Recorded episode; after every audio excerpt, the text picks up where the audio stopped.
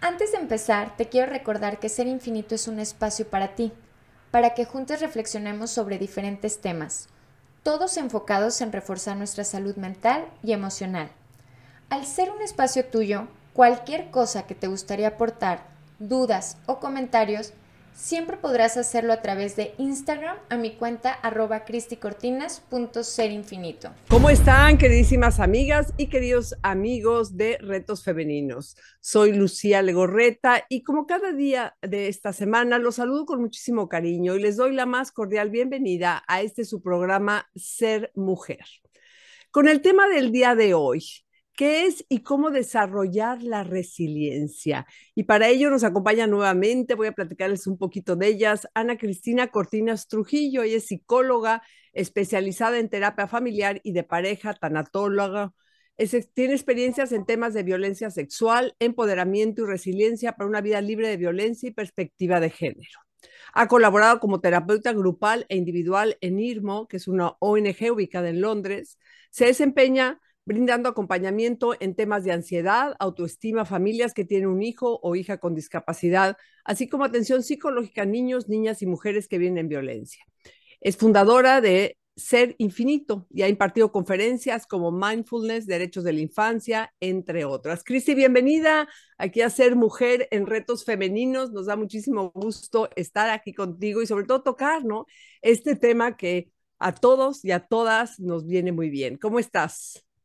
Gracias, Lucía. Muchísimas gracias nuevamente por la invitación. Es un honor poder estar aquí con ustedes, acompañarles y sobre todo tocando este tema tan importante y seguro va a ser de mucho beneficio para todas ustedes. Sí, bueno, bien bien ya me gustaría entrar, ¿no? Yo sé que lo escuchamos mucho, ¿no? La resiliencia, y ahora que tuvimos estos dos años de, de pandemia, todavía como que salió mucho más al tema. Sé que viene, ¿no? El término de los materiales, o sea, que nos digas un poco, ¿no? ¿Cómo fue aplicado al campo, ¿no? De la psicología, tú que eres un experta y sobre todo que lo practicas, ¿no? Todo el tiempo. Gracias, pues sí, la resiliencia es la capacidad que tenemos todas las personas, y esto es muy importante mencionarlo, como todas las personas tenemos esta capacidad para enfrentar nuestras dificultades, pero no solamente quedarnos en este enfrentamiento, sino salir más fortalecida de estas. Esta va a ser la clave, salir fortalecidas ante nuestras dificultades. Y como dices, viene del latín resilio, que es volver atrás. Y quiero que todas se imaginen como este material puede ser un resorte o bandas de resistencia, todos los que hacen esta, como esta acción, esto es la resiliencia. Y ahorita voy a decir un poquito cómo lo empezaron a, a, cómo lo transformaron hacia la psicología. Empezó la física y se dieron cuenta que los materiales de construcción de este tipo eran muy importantes, sobre todo, por ejemplo, los que vivimos en la Ciudad de México, para hacer los nuevos edificios, por ejemplo, para los que viven, no sé, algún sismo, algún temblor, tiene que tener esta capacidad para ante algún sismo que haga esto, o bueno, o muchos hacen esto, pero el, el objetivo es que no esté rígido. Y aquí es esta también como un poquito la clave de la resiliencia, es quitarnos esta rigidez, tener esta flexibilidad y hace así. Y ante esta dificultad es volver atrás, salir fortalecido.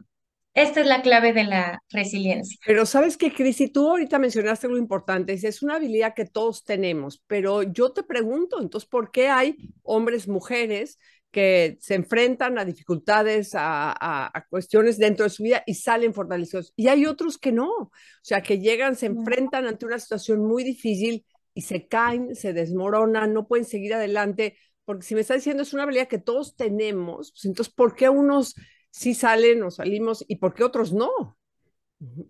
Tiene que ver con nuestra infancia, cómo lo vivimos, qué tanta capacidad tenemos para adaptarnos y también como en qué etapa de la resiliencia nos quedamos. Les quiero compartir que la resiliencia se divide en tres etapas. La primera es enfrentar la dificultad.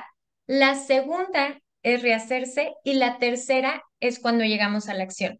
Entonces, muchas personas están en esta primera etapa y a lo mejor no saben de qué forma pasar a rehacerse, se quedan en este en este enfrentar la dificultad en y se quedan resistiendo, es como no aceptar lo que está pasando y es lo que no te permite avanzar. Y aquí quiero hacer como la diferencia porque pudiera ser que aceptar, creemos que es como decir, ay, qué bueno que me pasó esto, perfecto, lo estaba buscando, justo lo que necesitaba para transformarme y aceptar es decir, ya está pasando esto, no lo puedo cambiar, mas sin embargo, ¿qué hago para que mi experiencia sea diferente? Y cuando nos resignamos, es como, ya no puedo hacer nada y me quedo sin la acción. Creo que es muy importante empezar a diferenciar entre aceptación, que creemos que le tenemos que dar una connotación positiva, y es nada más decir, como me rindo hasta, ante esta situación que no puedo hacer nada para modificarla. Ah, vamos a poner esto que estás diciendo, por ejemplo, en el caso de la pandemia, ¿no? Todos nos enfrentamos a que de repente se paró el mundo, o sea, tuvimos que enfrentarlo, a ver si no nos quedó otra, o sea, tuvimos que aceptarlo, a muchos nos costó trabajo, ¿no? Después decías, no, hombre, esto va a durar unos días, unas semanas, y luego nos dimos cuenta que no, ¿no? Ya lo aceptamos. Y después tú dices, hay que sacarle partido. Yo veo a muchas gentes, Cristi, por ejemplo, que la pandemia los bajó, ¿sí? A otros los subió, pero a muchos los bajó, pero ahí se quedaron, o sea, ya no supieron afrontar esa, mi negocio, y estoy hablando en todos los términos, ¿eh? o sea, mi negocio quebró, este, mi matrimonio se vino abajo, eh, este, perdimos a seres queridos. Perdí a seres queridos, o sea, muchas cuestiones que nos, nos enfrentaron esos pues dos años, ¿no? Que cambió el mundo y, y, yo, y escucho a poca gente que dice es que a mí me, digo, no es que te ayudó la pandemia, pero aprendí de la pandemia esto, ¿no? Entonces, ahí es, es algo que todos vivimos, pero cada quien reaccionó de forma muy diferente.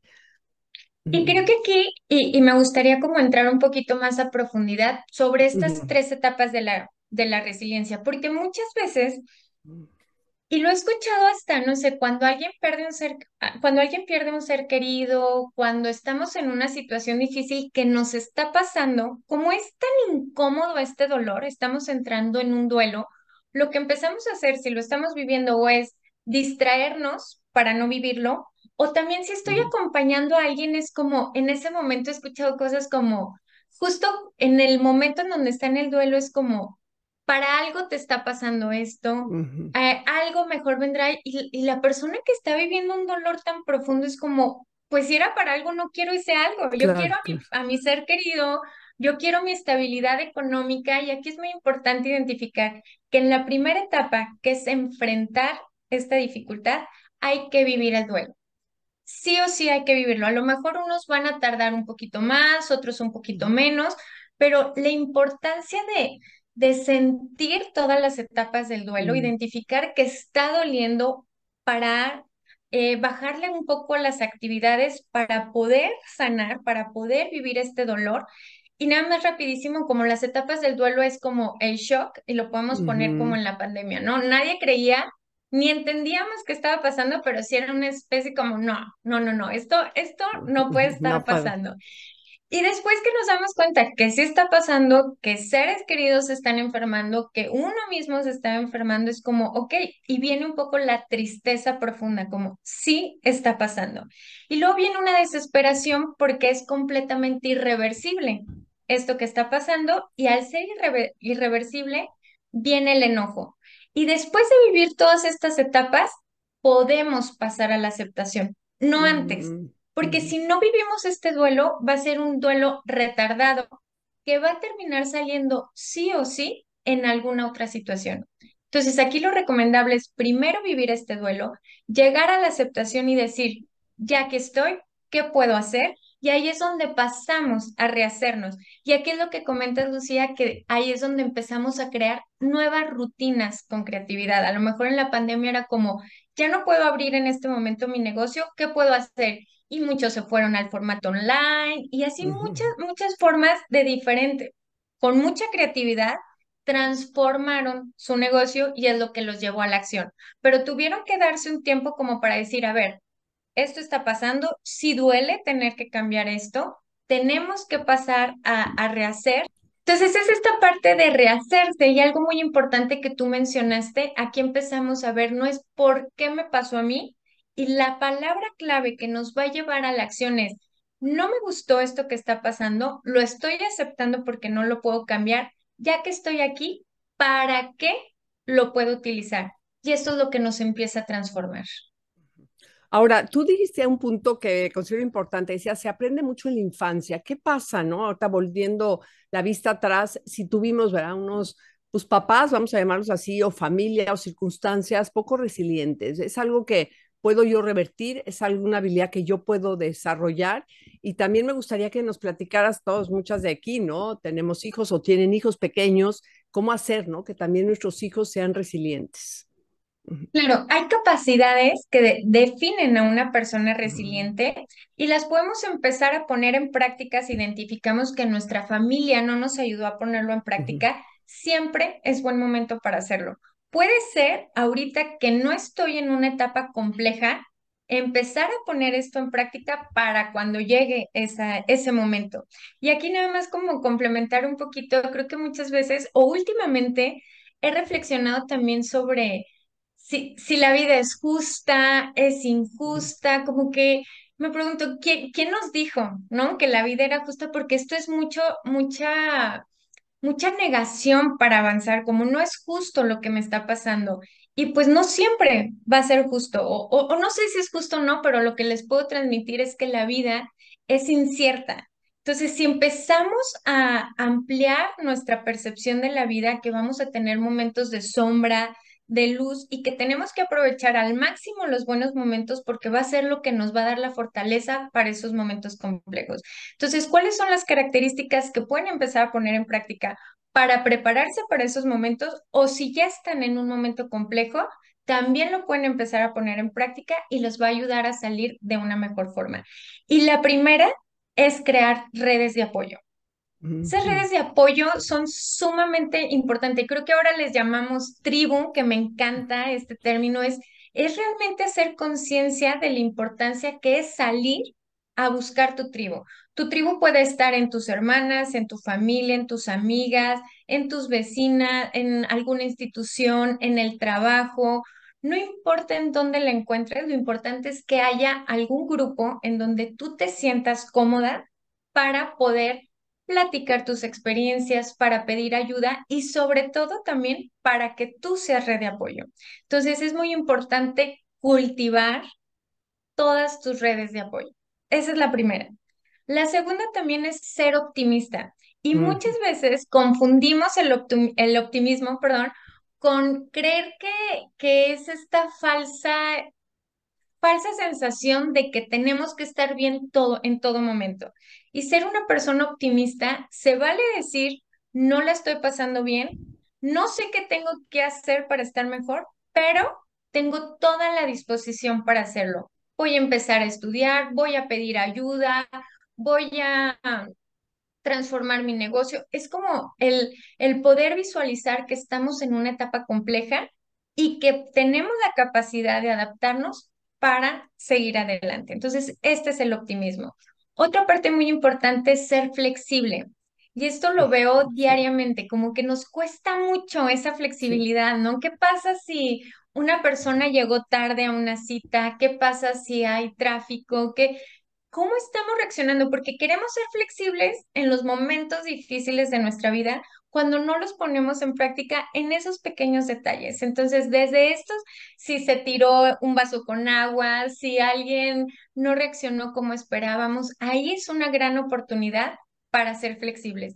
Otra, otra característica es siempre tener un propósito de vida o una meta. Esto, Lucía, lo que nos va a ayudar es como para tener claro el camino que vamos a seguir. Y si viene una dificultad, no sé, yo me imagino como una carretera, ¿no? Que, que tenemos un camino a seguir y si nos saca de ese camino, el tener tus metas claras va a hacer que después de vivir el duelo puedas incorporarte para seguir ese camino. Puede ser que cambiemos de meta, pero siempre tener como un objetivo muy claro te va a ayudar a sobreponerte. Y otro también muy importante es cuidarnos y nutrirnos es esa capacidad de, poder descansar, de cuidarnos física, mental y espiritualmente desde nuestra alimentación, de nuestros pensamientos, qué es lo que observamos, qué es lo que escuchamos, a qué le estoy dedicando tiempo. Entonces, todas estas características son de una persona resiliente, que lo podemos poner en práctica antes, durante o después de una adversidad. Sí, y eso también, yo creo que, y ahorita que te estoy escuchando, creo que tiene mucho que ver con la actitud que se viva, por ejemplo, en familia, ¿no? Yo te preguntaba, ¿cómo hacer que nuestros hijos sean resilientes? Yo he platicado mucho con mamás jóvenes que tienen hijos chiquitos y dicen, es que no toleran ninguna frustración, cualquier cosa que se les atora, se enojan, están muy acostumbrados a, a que les demos todo. Entonces, ahí es algo que, ¿cómo, cómo hacer? Porque se van a topar tarde o temprano con algún problema, con una situación difícil, para que desde chicos no les cueste tanto trabajo, ¿no? Es algo que tenemos que acostumbrarnos a y verlo como tú lo estás planteando, como algo natural de la vida. Y creo que lo que tú estás diciendo están muy relacionados unos con otros, ¿no? La flexibilidad con tener una meta, lo que pasa si a la mera hora estás en un trabajo y cambian la estructura de la compañía y tienen que sacar gente y te despiden, no por, no por incompetente, simplemente hubo un despido pues ahí digo, no te esperabas esto, pero ¿qué sacas? ¿Qué haces? O sea, cambias en ese momento de flexibilidad, porque hay muchas personas que van con una meta en la vida y, no se quieren mover de ahí, ¿no? Entonces, ¿cómo hacerle en los hijos, Cristi? Tú que también estás muy metida en esto, o sea, ¿cómo que educar a hijos en la resiliencia? Yo sé que el primero es el ejemplo, ¿no? Pero ¿cómo hacerle para que desde chiquitos aprendan pues, que no es fácil la vida? Y tampoco sonar catastróficos, tampoco como si fuera un sufrimiento que lo tengan que hacer, sino como una parte natural. Claro, y me gusta que menciones el, el sufrimiento porque la resiliencia es justamente lo que quiere transformar. No, no estar en este sufrimiento, sino reconocer que hay dolor. Y también lo menciona Lucía con, con el ejemplo. A mí me encanta esta frase de no, no te preocupes si tus hijos no te escuchan, ellos te observan. Y ahí viene como todo, toda la importancia del ejemplo que le estamos dando. Y, y la primera parte que me gustaría también como, como transmitir en cuestión de los hijos es primero ser altos, en el día a día. A veces también lo recogemos de clases y corre y come porque ya te vas al fútbol o alguna otra actividad. Entonces es como empezar a ser altos y preguntar cómo están. Esto ya empieza a ayudarles a tener una introspección, a identificar si están cansados, si tienen hambre, si están enojados, si están tristes. Esto te va a ayudar mucho a reconocer las emociones. A veces no sabemos cómo expresarlas porque ni siquiera sabemos realmente cómo estamos. Y para saber cómo estamos, tenemos que darnos ese espacio, después acompañarlos o acompañarlas para que identifiquen sus emociones y explicarles cómo pueden expresar esas emociones, cómo validarlas sobre todo. Muchas veces no validamos en un niño o en una niña que estén tristes, es no, no llores, no, no te enojes, no, no digas, no, no hagas. Entonces, todo este, el reprimir sus emociones va a hacer que identifiquen que no, que no las pueden expresar y mucho menos las van a poder gestionar. Entonces yo creo que la primer paso, la primer, el primer paso es hacer un alto, identificar la emoción y acompañarlos para poder expresarla. Ahora, vámonos, vámonos al campo, ya, te, ya te, estoy, ahora sí que aprovechando, ¿no? Al campo laboral, ¿no? Se habla mucho de liderazgo, eh, es una de las principales características de una persona que, que tiene, que es líder, que sabe manejar equipos, la cuestión de la resiliencia o, no. O sea, qué tanto un líder puede caerse, puede enfrentar dificultades, porque pareciera, ¿no? Que él no se puede equivocar o ella, ¿no? Y que, que todo lo hace bien. Ahí donde entra la resiliencia, sobre todo en una empresa, por ejemplo. Es una característica principal de un buen líder porque es, es el identificar que una persona puede cometer un error que ella misma puede cometer un error o que su equipo, porque luego como que uno puede, puede identificar que uno se puede equivocar, pero su equipo le causa muchísima frustración si comete un error. Y yo creo que aquí lo que podemos complementar es el tema de la compasión. Mm. Porque cuando no tenemos compasión hay mucho juicio hacia uno mismo o hacia los demás. Y entonces la compasión te ayuda a observar de forma diferente a ti mismo y al que tienes enfrente. Es como con más empatía identificar qué es lo que lo llevó o qué es lo que te llevó a ti a lo mejor a cometer algún error y cómo puedes salir fortalecido de esto. ¿Cómo te puede ayudar este error? No nada más estar con la culpa de por qué me equivoqué, por qué se equivocó, sino con esta mirada de, de empatía y decir, ok, con lo que conocí en ese momento, a lo mejor tuve este error. Ahora que tengo mayor conocimiento, mayor herramientas, ¿cómo lo puedo transformar? Sí, entonces sí es algo que, que es el ejemplo concretamente. Oye, este, Cristi, ¿ya has visto tú avance? O sea, la gente está más consciente. Para mí, hace ya unos años era una palabra totalmente desconocida, era un concepto que no se, pues no se abordaba tanto, ¿no? Ni en las empresas, ni en la familia, ni con los hijos. ¿Has visto tú un cambio y cómo desarrollarla? Hazte cuenta que yo te pregunto ahorita, no soy una persona resiliente, tengo 30, 40, 50, 70, los años que sea. Entonces, ¿cómo empezar, ¿no? A cambiar a empezar a, fomentar hábitos o habilidades, no sé cómo le quieras tú llamar, para realmente poder enfrentar esos problemas, porque siempre en la vida va a haber dificultades. Sí, sin duda he visto un cambio, he visto mucho mayor conciencia y, y, en la pandemia, que fue toda esta este momento de mirada hacia el interior, creo que ahí hubo muchísima conciencia, mucho autoconocimiento y muchísimo más autocompasión por uno mismo y creo que esto nos empieza a transformar. Y lo que podemos empezar a hacer primero es como identificar cuándo sí hemos sido resilientes. Te mm. aseguro que en algún momento de tu vida has tenido la oportunidad de ser resiliente. Siempre cuando vemos hacia el pasado y cómo reaccionamos, claro que vamos a decir, pude haber reaccionado de mejor forma porque en este momento ya tienes más experiencia, más herramientas, más conciencia, pero en ese momento identificar que sí hiciste bien. De esa forma vas a empezar a conectar con todas tus capacidades, todas tus habilidades y lo que vas a hacer es como sumarle, no, no partir desde yo no soy, porque ya esto es como muy pesado, mucho juicio, es como, por lo menos alguna vez en mi vida he sido resiliente. Entonces, desde ahí conectas con esta capacidad que tienes y lo que vas a hacer es querer mejorarla con todas las habilidades que les mencionamos como cuidarte, nutrirte, ser flexible, cuidar tu red de apoyo, ser optimista. Con esto, poco a poquito. Y les quiero compartir un ejercicio muy sencillo que les va a ayudar como a conectar con todo lo que sí son sobre todo en esta parte de resiliencia. Esto les recomiendo mucho que lo hagan de vez en cuando como, sí, o sea, un día que tengan oportunidad de trabajar, de que quieran un poquito de introspección, pero sobre todo, Lucia, cuando estén en un, en un momento negativo, en un momento en donde están perdiendo esta esperanza, cuando nos, nos encontramos en un momento difícil, como que vemos que no hay nada ni que nos pueda salvar, no tenemos ninguna capacidad, nada nos sale bien. Entonces, generalizamos todo y, les aseguro que no todo está, es 100% negativo, no todo es 100% malo. Entonces, esto te va a ayudar como a aterrizar un poquito, a conectar con este optimismo, pero sobre todo con tu fortaleza interna. Entonces, el ejercicio es muy sencillo y es dividir una hoja en cuatro partes, en cuatro cuadrantes y empezar la primera parte a poner yo soy. La segunda, yo tengo. La tercera, yo estoy. Y la cuarta, yo puedo.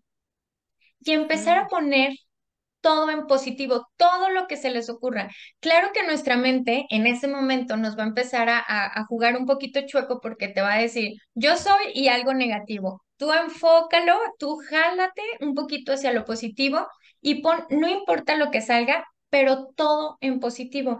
Y esto te va a empezar a ayudar a conectar con, ah, ok, yo soy esto, yo puedo esto, yo tengo esto y yo estoy aquí. En lugar de yo que nos soy serían cualidades, hazte cuenta, o sea, cuáles son mis fortalezas, cuáles son mis cualidades, todo esto. Luego en el yo puedo es que qué quiero hacer, ¿no? O sea, que, que porque yo quiero, yo puedo hacer esto, o sea, en todos los campos. Y luego viene el tercero, yo tengo, ¿qué son? ¿Vendrían siendo los recursos que tienes tú o qué?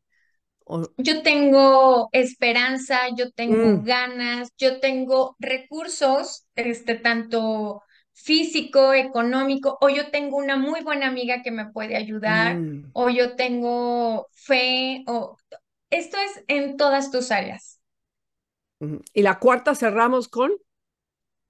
Es yo soy, yo tengo, yo puedo y yo estoy. Ah, yo estoy, ok. Y en ese momento también el estoy es una actitud positiva, o sea, estoy bien, yo quiero hacerlo. Es que yo creo que lo que tú decías del optimismo, híjole, nos gana mucho a veces el, pesimismo o la negatividad. También vivimos, ¿no? También un ambiente en que las noticias, lo que recibimos, todo es negativo. Entonces hay que luchar, ¿no? Contra corriente y decir, ¿sabes qué? Yo me tengo que centrar en lo que sí tengo, ¿no? Y no pensar lo que no tengo o lo que no puedo hacer.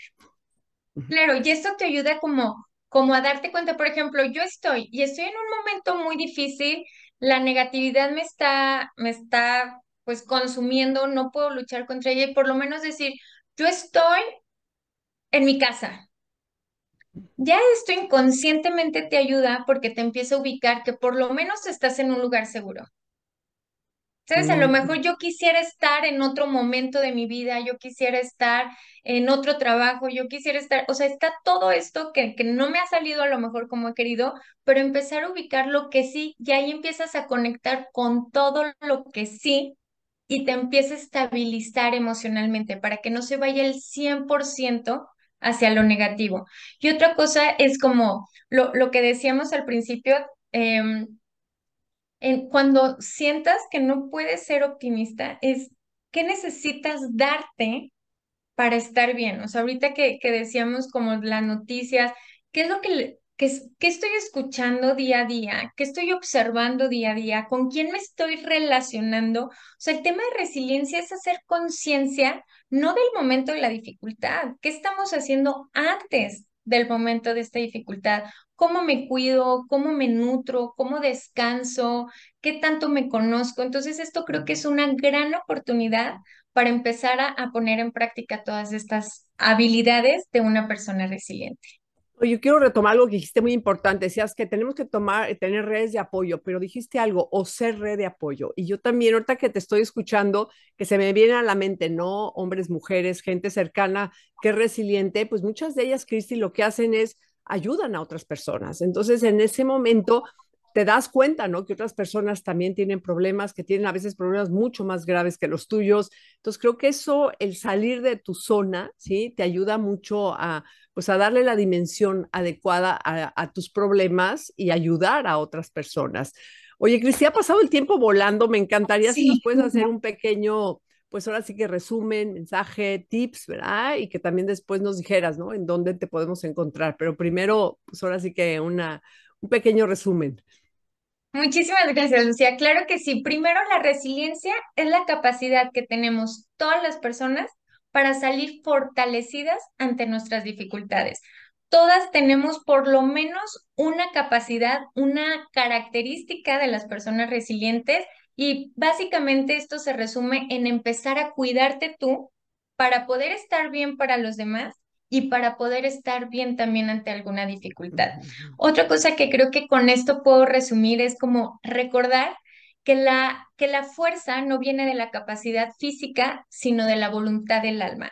es como aferrarnos a querer estar bien, porque la resiliencia también es una decisión, es tómate el tiempo que necesites para vivir el duelo, para estar en esta primera etapa de la resiliencia, pero también ten esa, esa voluntad de querer seguir adelante, de querer hacerlo de, de, una nueva forma, de rehacer tu vida para después pasar a la acción y aquí viene la transformación y que la dificultad no te define, lo que te define es todo lo que haces con estas situaciones. Y bueno, si quieren cualquier cosa que necesiten, que los que necesiten que los acompañe, cualquier duda, comentario, me pueden encontrar en Instagram en cristicortinas.serinfinito. Oye, pues me encantó y fíjate que yo me quedo con esa idea, eso que nos acaba de decir me encantó. O sea, no, la resiliencia a veces pensamos, no, es que tengo que tener fuerza y tengo que ser. Me encantó eso que dice, no es fuerza física, sino es una fuerza interior que por supuesto implica voluntad, pero que todos podemos lograrlo. Entonces creo que nos dejas mucho y nos dejas una tarea, ¿no? De revisar nuestra vida y ver qué tan resilientes estamos siendo o sobre todo irnos preparando, ¿no? Yo creo que todos estos tips te los puedes ir haciendo, son hábitos de la vida diaria que en el momento que se te presenta un problema, una situación difícil, tienes, ¿no? Las herramientas para salir adelante. Así que, Cristi, pues muchísimas gracias. Creo que nos dejas mucho este día. Te agradezco muchísimo. Mi objetivo con estos episodios es que nunca olvides que no estás sola y que estoy aquí para acompañarte en este proceso y en este camino de la vida. Te acompañaré con todo mi profesionalismo y corazón, porque lo más importante es que tú te sientas bien.